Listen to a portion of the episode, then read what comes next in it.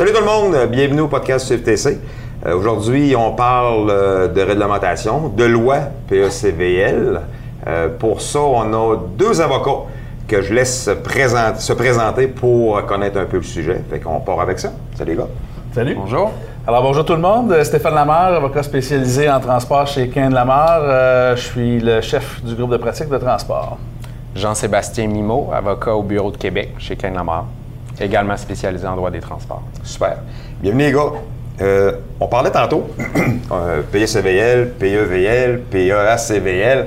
On a plein de lois euh, qui touchent euh, les dossiers dans le transport. Mais moi, ce qui m'intéresse, c'est de parler camionneur. Qu'est-ce qui touche? Puis, premièrement, tantôt, on, on- discutait avec Jean-Sébastien, c'est quoi la différence entre le permis de conduire ordinaire, classe 1, et le PECVL? Qu'est-ce que ça. C'est compliqué, là. On a regardé ça tantôt, là. Moi, je prends, je prends une étiquette avec mon auto. Qu'est-ce qui se passe? Ce que je veux savoir, c'est ça va dans quel endroit? C'est ça, ça va dans quel endroit? Jean-Sébastien? Bien, pour ce qui est du permis de, de conduire qui permet, qui permet de conduire le, la- le véhicule de promenade, on parle généralement d'un 15 points quand on atteint le 25 ans. Ça va être toutes les infractions euh, qu'on va, qu'un conducteur va avoir avec son véhicule personnel. Et euh, quand on va, on va aller en conduite avec le véhicule de l'entreprise, le véhicule lourd, c'est là qu'il va avoir un. C'est là que les points vont s'attacher au, au dossier de- de- du propriétaire exploitant de véhicule lourd. OK. Et là, tout, dé- tout dépendamment de de l'infraction, on va aller le classer dans différentes catégories. On peut-tu les perdre d'un deux côtés? Oui, il y a des infractions effectivement qui peuvent euh, se retrouver dans les, les deux côtés. Une infraction de- d'excès de, vitesse, une infraction d'être passé sur un feu rouge, ça, ça va se retrouver autant dans le dossier euh, régulier que dans le dossier de conducteur professionnel. Par contre, euh, une infraction qu'un conducteur aurait pour les heures de conduite et de travail, Oui. ça c'est une infraction qui est purement professionnelle. À ce moment-là, il perdra trois points dans son dossier de conducteur professionnel, mais ces, ces trois points-là ne seront pas perdus dans son dossier de, de- de conducteur régulier, si on veut. OK. Donc, ça, ce dossier-là, là, ce fameux dossier-là, euh, c'est un peu comme, on, on l'a jamais vu. On a un permis de conduire, c'est pas marqué sur le permis de conduire.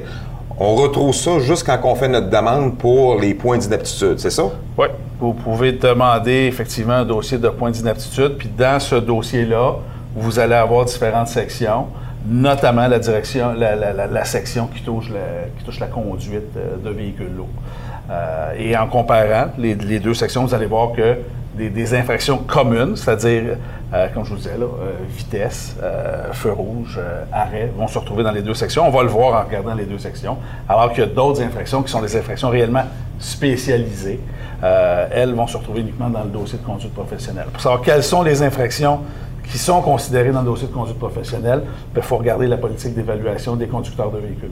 OK. On va regarder tantôt, on va on démystifier un peu euh, qu'est-ce qui touche quoi, hein, combien de points là-dedans?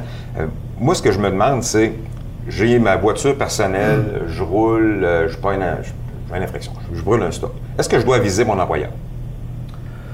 Ben, Avec le véhicule personnel, techniquement, non. Évidemment, il y a des entreprises, par contre, qui ont des exigences sur un nombre maximal de points d'inaptitude. Alors, font venir euh, les, les- les dossiers de conduite aux trois ou aux six mois. Alors, si vous ne le dénoncez pas, ils, ils vont le retrouver là. Mais il y a des employeurs et ou des assureurs qui euh, disent, regarde, moi, mes conducteurs, je ne souhaite pas qu'ils aient plus que 2, 3, 4, 5, 6 points d'inaptitude euh, à leur dossier de conduite. Et, et généralement, ces exigences-là visent les points d'inaptitude du dossier de conduite régulier. Donc, tout type d'infraction confondu, pas uniquement les infractions qui se rattachent euh, au niveau du dossier du conducteur professionnel. OK, OK, OK. Donc, on parlait tantôt là, qu'on avait deux sections. La section professionnelle, elle comprend quoi? Il y a des points là-dedans. là. C'est des points à ne pas atteindre, c'est ce que je sais. Là. Des seuils à ne pas atteindre. On se rappelle du par cœur des... des- des- Oui, on- oui, je me rappelle. En fait, pour ce qui est des conducteurs professionnels, c'est toujours le même nombre de points. On a 14 points en sécu- sécurité des opérations pour revenir là, sur qu'est-ce que ça implique. On a 9 points en- pour ce qui est des accidents et 14 points pour ce qui est du comportement global. Je, je vais te corriger parce que il y a eu une coquille. Alors, 12 points. 12, 9 et 14. C'est ça, tu avais dit J'ai- 14, j'ai 9 inversé. et 14. Bon, Alors, c'est 12, 9 et 14. ouais. do- 12 points à sécurité des opérations, 9 points au niveau des accidents et 14 points en comportement global. Moi, c'est pas évident de se rappeler de tous ces chiffres-là. là. Euh, donc, comportement global, ça touche quoi? Ben, en fait, le comportement global, c'est la combinaison, du, c'est le total des points des deux zones précédentes. Alors, OK. sécurité des opérations euh, et implication dans les accidents. Alors, le comportement global, ça- on va, le nombre de points qu'on retrouvera là, de points perdus, sera le, le total des deux. Euh, par contre, le nombre de points maximal, lui, il est différent euh, du total des deux autres parce que on, on veut que ce soit un déclencheur plus rapide. Euh, alors, mais la, la notion de comportement global comprend tous les événements qu'on retrouvera en sécurité des opérations et tous les, les- les accidents qui seront dans la zone de comportement euh, implication les accidents. Ce qu'il faut savoir au niveau des accidents, c'est que euh, techniquement, du moins, on, on doit y retrouver que les accidents qui sont des accidents responsables. Pourquoi je vous dis techniquement? C'est parce que dans la vraie vie, tous les accidents dans lesquels les conducteurs sont impliqués s'en vont dans cette zone de comportement-là. Il appartient aux conducteurs de, de demander au conducteur et ou à l'entreprise, là, mais là on parle du conducteur, Ouais. du aussi euh, conducteur. Alors il appartient au conducteur euh, ou à l'entreprise euh, de faire retirer ces événements-là s'il s'agit d'accidents non responsables. Et, et- et la façon de faire retirer ces euh, accidents-là, s'ils sont non responsables, c'est de produire une preuve de non-responsabilité de, de l'assureur. Euh, il y a d'autres documents qui sont, euh, sont admissibles, notamment un document de la CSST qui établirait clairement une non-responsabilité. Euh, alors ça, c'est les façons les plus usuelles. Par contre, la politique prévoit un certain nombre d'événements qui sont considérés d'emblée comme étant des accidents non responsables. Exemple, vous vous faites entrer dans le derrière, euh, pour le dire en bon français. Oui. Euh, alors ça, c'est d'emblée un accident qui est considéré comme non responsable et on- à ce moment-là, on, on peut juste faire la demande directement à la Société de l'assurance automobile pour que ce soit considéré comme un accident non responsable sans qu'il soit nécessaire d'avoir une preuve de non-responsabilité. Mais il y, a, il y a comme une dizaine, une douzaine de types d'accidents qui sont considérés dans la politique comme étant non responsables. Mais en dehors de ces 10-12 cas-là, il faut obtenir une preuve de non-responsabilité. OK, donc, si je comprends, l'assurance pourrait dire Bon, tu n'es pas responsable de cet accident-là, mais par contre, dans mon dossier de conduite, je pourrais devenir responsable. Et mon employeur devrait se débattre pour. Faire retirer l'accident. OK. Parce que tous les accidents sont considérés par défaut comme étant responsables. Ouais. si on veut. Ça C'est- fait il, app- appartient au conducteur ou à l'entreprise de, de- de les faire retirer si c'est des accidents non responsables. S'entends-tu qu'une une dashcam pourrait résoudre beaucoup de problèmes? Hein? Bien, ça, il y a un beau débat à y avoir là-dessus. Euh, moi, moi, personnellement, je trouve ça hyper intéressant. Euh, mais là, évidemment, si on a des, des, des dashcams comme entreprise, il faut, faut traiter l'information. Oh, si, je si on ne la traite pas, euh, au fur et à mesure, pas juste quand ça nous est utile, euh, ben là, on peut se créer d'autres enjeux, je vous dirais. Et, ce qu'il faut savoir par rapport au, dash, dashcam, c'est qu'il y, a un débat jurisprudentiel actuellement. Il y a euh, euh, deux, grandes décisions, si on veut, qui, viennent un peu baliser ça. Il y en a une qui, est venue, qui a été confirmée là, suite à une décision d'arbitrage qui, nous dit que lors de transport de marchandises excessivement dangereuses, effectivement, c'est justifié d'avoir des dashcams.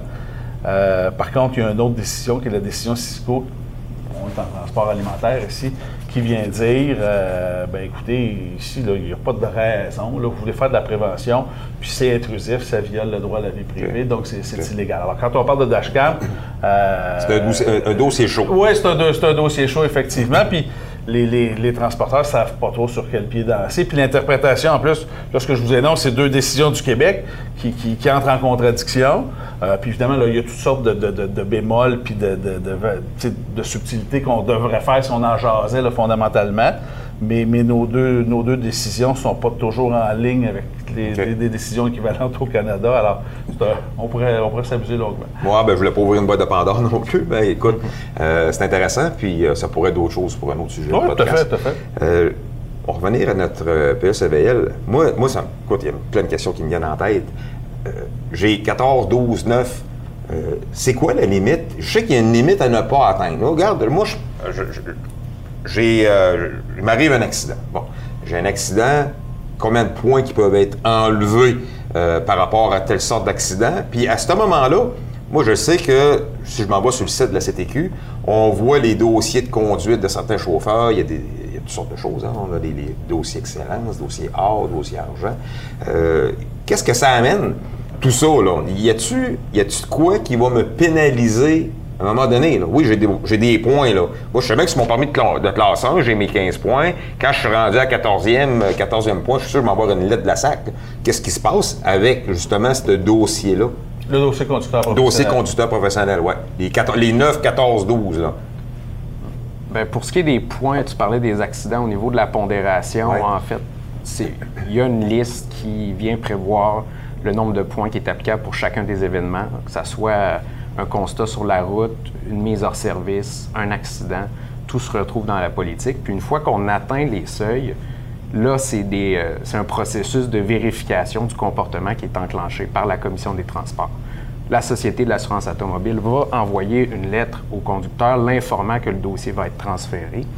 Et là, ça peut prendre quelques mois, euh, peut-être plus d'une année avant qu'ils reçoivent effectivement une date de convocation. Et c'est là qu'on va, il va avoir toute la démonstration, un processus de, en fait, il y a un travail qui doit être fait d'ici la convocation, puis c'est un processus de vérification euh, par lequel le commissaire va vérifier que le conducteur est, euh, est capable d'adopter un, un travail qui est sécuritaire sur la route, puis ne constitue pas un danger pour, les, pour euh, tous les citoyens, tous les autres auto- automobilistes. Ça, c'est quand il est convoqué. Exactement.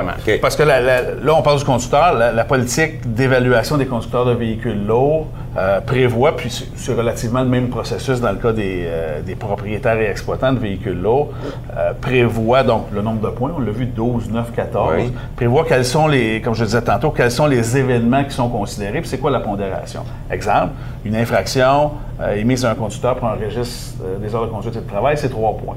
Un feu rouge, c'est 3 points. Un feu jaune, c'est 3 Une points. mise hors service, trois points. Euh, une mise hors service liée aux heures de conduite. hein, Exact. parce que là, il faut juste pas, pas- pas se mêler aux mises hors service mécaniques. C'est trois points. Vitesse, ça, peut, ça, ça va aller de, de, de 0 à, à 13, si on veut, dépendamment de l'amplitude de l'excès de vitesse. Euh, alors, mais tout ça est prévu dans la, dans- dans la politique. Alors, on sait que telle infraction amène, euh, amène donc la perte de 1, 2, 3, 4 points, 5 points. Euh, au niveau des, euh, Des accidents. des accidents, un accident avec blessé points. et 4 points. Un accident avec dommages matériels seulement, c'est 1 ou 2 points, dépendamment La du, lieu de survenance de, de l'accident. Euh, alors, euh, c'est, ça sera, puis corrige-moi Jean-Sébastien, mais je pense que je ne me trompe pas, ce sera généralement deux points. Par contre, un accident qui survient dans la région de, de- en fait, sur l'île de Montréal, Laval, Longueuil, la Québec. communauté urbaine de Québec, ça s'appelle plus comme ça. Euh, en fait, c'est la grande ville de Québec maintenant. Ça, ce sera des accidents euh, qui amèneront uniquement un point parce que on a considéré qu'il y avait une plus grande exposition Ouais. au risque. Alors, on a pondéré d'une façon différente. OK. Et, et c'est la somme de ces, de ces événements-là, de ces infractions-là, de ces accidents-là, sur une période de deux ans, parce que le dossier PEVL, il n'est pas éternel. Oui. Hein, C'est, une fenêtre mobile Ça part qui se au bout de déplace. deux ans. C'est ça. Les points partent au bout de ben, deux ans. c'est la somme de ces points-là qui font qu'on regarde si, où on en est par rapport aux 12, aux 9 et aux 14 points. Jean-Sébastien vous parlait du transfert du dossier à la Commission des transports du Québec. Ce qu'il faut savoir, c'est qu'il y a euh, généralement deux étapes préalables. Il y a une première lettre d'avertissement qui est transmise à 50% 50% Donc, quand j'ai atteint la moitié de chaque section ou le total du... euh, Ben, si on atteint 50% de l'un ou l'autre des seuils, euh, on n'a pas, on, pas à avoir atteint 50% des de chacun des trois seuils. C'est de l'un ou l'autre des- des- de ces trois zones de comportement-là. À 50% il y a une lettre d'avertissement qui est transmise. Il y en a une deuxième euh, à 75 OK, il y a deux lettres. et, et finalement, il y a l'avis de transfert. Le système est fait de cette façon-là pour permettre aux conducteurs, et c'est la même chose pour les propriétaires exploitants de véhicules lourds. Le système est fait euh, pour permettre à la personne de corriger son comportement. À 75 là, on est rendu proche d'une mise- euh, demande de, de les, euh, devant les la commission. Là. Bien, dans, dans le cas du conducteur, euh, la, la distinction, euh, 75% c'est, si on prend la zone de comportement sécurité des opérations, c'est 9 points. On, on passe un autre feu rouge, euh, c'est 3 points de plus, on est rendu à 100 là. Qu'est- Alors, effectivement, on est prêt. Qu'est-ce qui amène une convocation? C'est-tu le total, tu arrives au bout? C'est l'atteinte de l'un ou, ou l'autre des seuils. Je vais vous mettre un bémol. Il y, a, il y a des situations, par contre, qui entraînent un transfert plus rapide. Dans le cas des conducteurs, euh, c'est un accident mortel euh, responsable. Alors, à ce moment-là, le dossier est transféré automatiquement. C'est pas, Euh, il perd pas de points. Tout ce qu'il fait, c'est qu'il est transféré directement. Là. Effectivement. Puis corrige-moi, Jean-Sébastien, mais je pense que je me trompe pas. Une infraction euh, liée à la conduite sous l'influence de drogue et d'alcool entraîne également le transfert automatique du dossier, indépendamment du nombre de points perdus euh, dans chacune des trois zones de comportement qu'on vous a, qu'on vous a identifiées. Dans le cas des, des- des entreprises, il y a d'autres zones de, de combos d'infractions qui amènent un transfert plus rapide. Euh, notamment là, une combinaison d'échecs en inspection, d'inspection d'entreprise. Mais le principe est le même, c'est, l'atteinte des seuils qui, euh, qui généralement entraîne le transfert. Un point intéressant que tu, que tu mentionnes par rapport aux combinaisons d'événements, ce, qui est- ce qu'il faut aussi comprendre, c'est que, par exemple, un accident avec euh, un mort va entraîner la convocation du conducteur, mais aussi de l'entreprise. Donc là, les deux parties vont devoir se présenter à la commission, puis passer par, de- par le processus de vérification. Ça, c'est vrai pour les accidents mortels euh, responsables. Par contre, euh, une infraction pour conduite avec faculté affaiblie va entraîner le transfert automatique du dossier du conducteur, mais pas nécessairement de l'entreprise. Alors, OK. euh, OK. Donc, ça ne met pas l'entreprise. Je ne dis pas de le faire, là, mais parce que j'ai deux dossiers que je, je- je- je regardais récemment, là, que ça, ça, ça touche un peu ce domaine-là. Puis l'entreprise, même si elle est ciblée devant les, euh, devant les médias, elle n'est pas responsable à ce point-là de son chauffeur Ouais. pour qu'elle soit présentée devant les Par contre, dans le cas de la politique, euh, concernant les propriétaires exploitants de véhicules lourds, une combinaison de deux infractions de conduite avec faculté affaiblie à l'intérieur de deux ans va aussi entraîner le transfert du dossier. Pas une, mais deux. Euh, alors, quand on parle de, de giga-entreprise, Ouais. ça peut être un, un processus de convocation qui est accéléré. Sûr. De, la, de la même façon que deux défectuosités mécaniques critiques actuellement entraînent le transfert du dossier à la Commission des transports du Québec. Alors, quand on pense à certains grands transporteurs euh, au Québec, deux défectuosités mécaniques critiques, quand tu as 2, 3, 4, 5, 600, 800 unités, ça, ça peut... Par contre, si c'est une grosse entreprise et qui ont plusieurs petites entreprises à l'intérieur, ça augmente-tu le, euh, le capacité de points? Ou... C'est pas, pas le, le- le nombre de places d'affaires qui a une incidence euh, au niveau du pointage, c'est réellement la taille de flotte. Euh, c'est réellement la taille de flotte qui vient influencer le nombre de points qui est applicable au niveau de l'exploitant, au niveau de la notion de propriétaire. Euh, ça, c'est le nombre de, de vérifications mécaniques sur route qui vient déterminer le nombre de, mi- de mises hors service euh, qu'on ne doit pas atteindre. Ce qu'il faut comprendre dans les deux notions, parce qu'on parle bien de propriétaire et exploitant de véhicules lourds, la notion de propriétaire, essentiellement, ça se rattache à tout l'aspect entretien du véhicule, Oui. alors que la notion exploitant, elle, se rattache au comportement routier, à la gestion des heures de conduite et de travail. Qu'est-ce qui. Ben, je sais pas si tu avais d'autres choses. Oui, bien, j'allais juste dire, euh, faire une petite distinction. Le volet euh, conducteur, on a sécurité des opérations, implication dans les accidents, comportement global. Dans le cas euh, des, des exploitants de véhicules lourds, en camionnage, on ajoute une zone de comportement en plus de ces trois-là, qui est les normes de charge, le respect des normes de charge et dimensions. OK. Que- Qu'est-ce que ça. Il se passe quoi, là? Là, je suis chauffeur, là, puis euh, je suis convoqué la commission des transports. Moi, pour me rappeler d'un événement qui est arrivé avec un, propriétaire d'une flotte, petite flotte, il avait été convoqué, puis euh, lui, c'est comme, regarde, c'est une sortie, on s'en va, euh, on s'en va en ville, euh, on va aller magasiner, euh, chambre d'hôtel le soir. Non, non, quand il a passé devant la commission, là, il est sorti de là, là, était, euh, oh, quand je dis, excusez l'expression, fessé, là, c'était plus drôle. C'était vraiment pas drôle. Là. Il risquait de perdre son entreprise parce pour son permis d'exploitation. Et puis là, c'est là qu'il a fait des démarches pour euh, être capable de se corriger. Mais c'est quoi? C'est quoi qui se passe? Là? Moi, je suis chauffeur, je m'en, a- je m'en vais là, puis c'est, c'est une cour de justice. C'est, c'est quoi, là? J'ai jamais été, fait que je vais pas y aller non plus. Mais sais pas. Ben, c'est, un, c'est un- c'est un tribunal, hein, la, la Commission des transports du Québec. Puis quand on est convoqué, euh, ce qui est ultimement en jeu du côté du conducteur, c'est son droit de conduire des véhicules lourds. Puis du côté de l'entreprise, c'est son droit d'être, propriétaire, d'être exploitant euh, du- d'une entreprise de, de véhicules lourds. Alors, euh, ultimement, c'est ça. Le rôle de la commission, c'est pas de dire à des chauffeurs, regarde, toi tu conduis plus, puis toi, entreprise, je te ferme. C'est pas ça son but. Par contre, son rôle, c'est de s'assurer que les conducteurs qui sont convoqués ont, ont adopté un comportement, ont, en fait, ont pris conscience euh, des éléments qui avaient amélioré dans leur comportement et, sont, euh, sont dorénavant sécuritaires.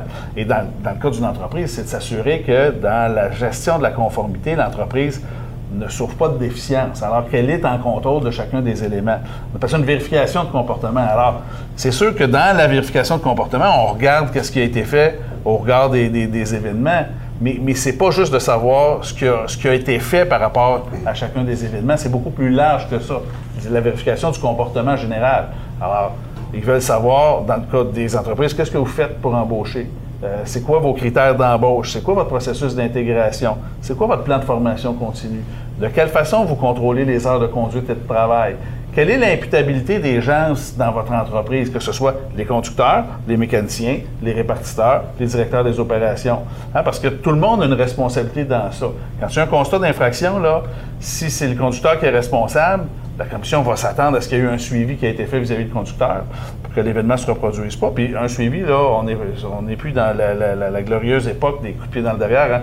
puis ça n'aurait jamais dû exister d'ailleurs. Hein, on veut s'assurer, du point de vue de la commission, qu'il y a eu une intervention qui vise à sensibiliser le conducteur. Puis oui, dans le processus de sensibilisation, ultimement, il peut y avoir... Euh, une suspension, puis même des congédiements, mais on veut s'assurer que le comportement soit réglé. De la même façon, si le répartiteur, dans l'infraction d'heure de conduite et de travail, pour prendre un exemple facile, a une part de responsabilité parce qu'il a forcé le chauffeur à partir, ben, la commission va s'attendre à ce que le répartiteur soit, euh, ait été lui aussi sanctionné. Alors, pour chacun des aspects euh, de la vie de l'entreprise, la commission veut savoir ce que vous faites pour vous assurer euh, y ait le moins d'infractions possible. Du côté du conducteur, ben, qui, est convoqué, eh la commission va vouloir savoir euh, est-ce que effectivement vous avez pris conscience qu'il y avait une problématique dans votre comportement euh, au volant? Euh, et, est-ce que si effectivement vous avez une problématique de compréhension des heures de conduite et de travail, quels ont été les gestes positifs que vous avez accomplis comme conducteur pour corriger ça? Et, si, autant dans le cas du conducteur que dans le cas de l'entreprise, la commission est convaincue que euh, effectivement, euh, le conducteur ou l'entreprise est en plein contrôle de chacun des aspects, ben, ils ne vont pas sanctionner. Par contre, euh, s'ils ont l'impression qu'il y, a des déficiences dans des compréhensions, bien là, la commission va imposer des conditions. donc, va, va, forcer le conducteur à suivre des formations, va forcer l'entreprise soit à donner des formations à ses conducteurs ou à ses gestionnaires, soit d'adopter des politiques et procédures. Et ultimement, si là où la commissaire a l'impression que le conducteur qui est convoqué devant elle ou encore que l'entreprise euh, est complètement désintéressé de respecter les lois et les règlements, ou, ou même s'il est intéressé, n'a pas la capacité euh, pour finalement réussir à appliquer ça, bien, effectivement, ils vont interdire le conducteur de conduire des véhicules lourds et ils vont euh, tout simplement imposer une cote portant la mention insatisfaisante à l'entreprise. Mais on comprend que dans la vraie vie, en général, on y va par étapes. Il euh, faut, être vraiment un danger public euh, ayant aucun intérêt dans, la sécurité pour que la commission vous décote euh, complètement. Donc, pour compléter le sujet, qu'est-ce que ça fait un avocat? Dans ce domaine-là? Est-ce que, premièrement, quand je convoquais à CTQ, est-ce que je dois me présenter avec un avocat spécialisé dans le transport? Est-ce que je dois me rendre là tout seul? Ben, il n'y a pas d'obligation d'être représenté par, euh, euh, par, un avocat. Euh, puis évidemment, on comprend que dans le cas des plus petites entreprises ou dans le cas des, conducteurs, il peut y avoir un, enjeu parce qu'il y, a coût rattaché à la représentation. par contre, je vous dirais, il y, a très certainement une pertinence à convoquer. si on a un budget limité, ça vaut quand même la peine d'appeler un avocat spécialisé et de dire, regarde, je suis convoqué. Est-ce que je vous pouvez m'expliquer quelles sont les étapes, puis quelle est la démonstration qu'on devrait faire? Parce que. Qu'est-ce qui m'attend, là? L'exemple que tu donnais tantôt, tu dire, regarde, moi, je suis conducteur, je suis convoqué, on va aller magasiner, on va aller veiller, puis on va aller raconter mon affaire. Ben ça ne fonctionne pas. Puis, je comprends que cette personne-là était de bonne foi, là. C'était oh, pas, pas parce que. Euh, n'était pas désireuse de donner toutes les explications. Elle, ne comprenait juste pas quel était le processus. Une fois que tu comprends que, ultimement, la commission peut t'empêcher de conduire ou peut te fermer, puis là, tu dis, OK, qu'est-ce que je dois démontrer à ce moment-là? Et, ça sert à quoi un avocat spécialisé en transport dans ce processus-là? C'est justement de s'assurer de fournir toute l'information à la commission, parce que là, nous, on en fait euh, plusieurs dizaines par année des dossiers de ce type-là.